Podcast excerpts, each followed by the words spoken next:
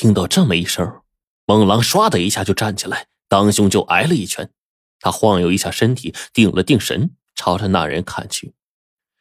那是一个五十来岁的瘦男的，涨红着脸，眼睛里喷射着憎恨的火焰。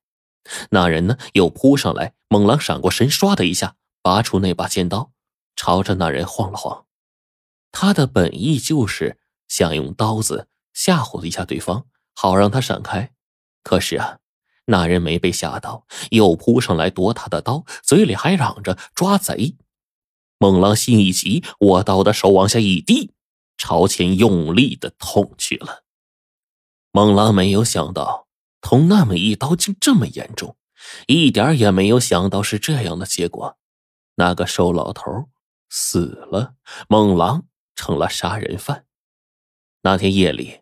老头轰然倒地之后，猛狼翻出了一千八百元现金，藏好在衣服口袋里，然后把自己碰过的地方都擦了一遍，确信没有留下痕迹之后才离开的。猛狼知道这样的结果，其实已经是第三天的事儿了。那天中午，猛狼像往日一样在街上游荡着，忽然看见对面街上走着一小队带着黑纱的人。走在最前面的是一个十六七岁的女子，有两个中年妇女搀着，双手无力的捧着一个带黑框的男人像，一边走一边哭得死去活来的。于是，猛狼就听啊，旁边的人指指点点的议论着。也是这个时候，猛狼才知道，死去的人叫做陈雅旺，人们都叫他旺叔，正是他。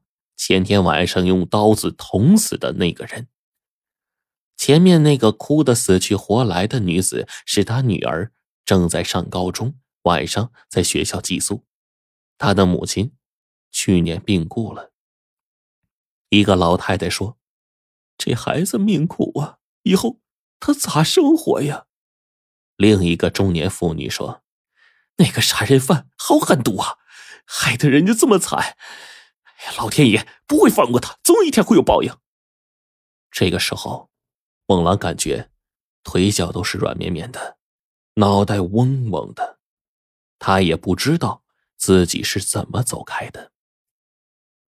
好长一段时间，猛狼都没有外出活动，他就待在狭窄的出租屋，整天呆呆的想着事儿。那个叫做望叔的老人。轰然倒地的场景，那个女子捧着父亲遗像痛哭的情景，路人气愤咒骂责骂凶手的情景，总是在脑际间萦绕着。他痛恨自己一时冲动杀了人，害得那个柔弱女孩一下子就变成了无依无靠的孤儿。想到孤儿，孟浪就想到了自己的苦处。这些年来。就是因为自己是一个无依无靠的孤儿，才没有书读，没有工作去做，走在街上流浪、打架、偷窃，成为杀人犯。现在，难道那个无依无靠的柔弱女子也要像自己那样去流浪、去偷、去抢过日子吗？猛狼的心愧疚交加，他用手狠狠抓着自己的头发，脑袋沉沉的痛着。他用冷水一遍一遍的冲头。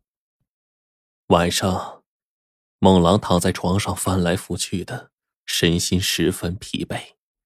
到了深夜，他才迷迷糊糊的睡过去。可是他刚睡过去没多久，突然传来砰砰砰的拍门的声音。孟狼急忙挣扎着站起身，胸口突突突的跳。自从在这出租屋住下来，还没有谁来找过他。现在突然有人拍门。会是谁呢？猛狼腿脚发抖，右手暗暗的伸进了衣袋，紧紧的握住那把剪刀。他迈着绵软无力的双腿打开了门。站在眼前的竟然是两名威风凛凛的警察。猛狼双腿一软，握刀的手一松，那剪刀就掉在了地上。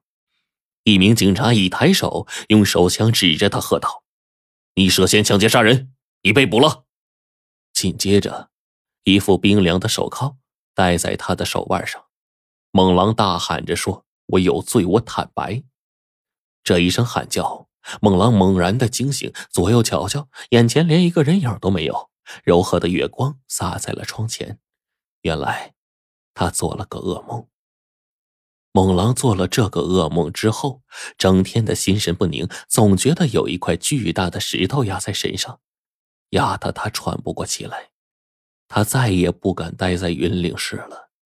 猛狼退掉了那狭窄的出租屋，径直来到了西江边上。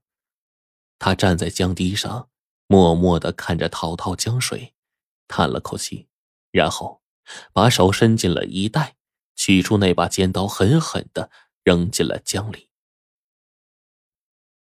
离开了江边之后，猛狼径直来到龙山脚下。他想好了，他要去龙山寺出家当和尚，他要远离尘世，过一种清静的生活。猛狼在山脚下徘徊，有好几回，他仰起头望着那半山腰雄伟的龙山寺。夕阳的余晖洒落在茂盛的树林，斑驳陆离。袅袅的烟雾悠悠荡荡，雾带围绕在山腰，飘渺而神秘。待到拾阶而下的香客逐渐的减少了，猛狼终于踏上了通往寺院的台阶。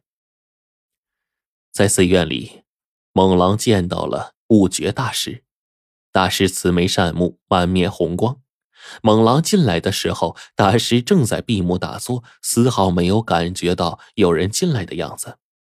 猛狼双膝跪地，朝着大师叩了三个头，然后说：“师傅，我快要死了，救救我，求你了！”阿弥陀佛。五觉大师双手合十，微微睁开眼睛说：“孩子，你正当青春，何以言死啊？”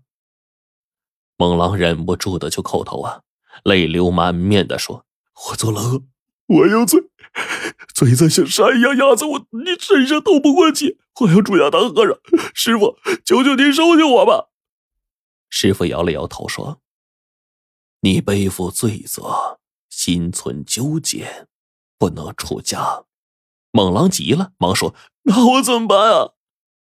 大师慈祥的说：“孩子。”我佛慈悲，你既有罪，就忏悔吧。猛狼抹了一把眼泪说：“怎么忏悔啊？请师傅教我。”大师说：“世间一切有为之法，皆离不开因果。凡夫做错了事，中了恶果，即要忏悔，改恶向善。”忏者忏其前愆，从前所有恶业、愚迷、狂人、嫉妒等罪，悉皆尽忏，是为忏。悔其后过，从今以后，所有恶业、愚迷、狂人、嫉妒等罪，今已觉悟，悉皆永断。更不复作，是为悔。忏悔了，心境方能清净啊！孟郎抬头看着大师说：“就是说，我把做过的恶事说出来。”大师点了点头。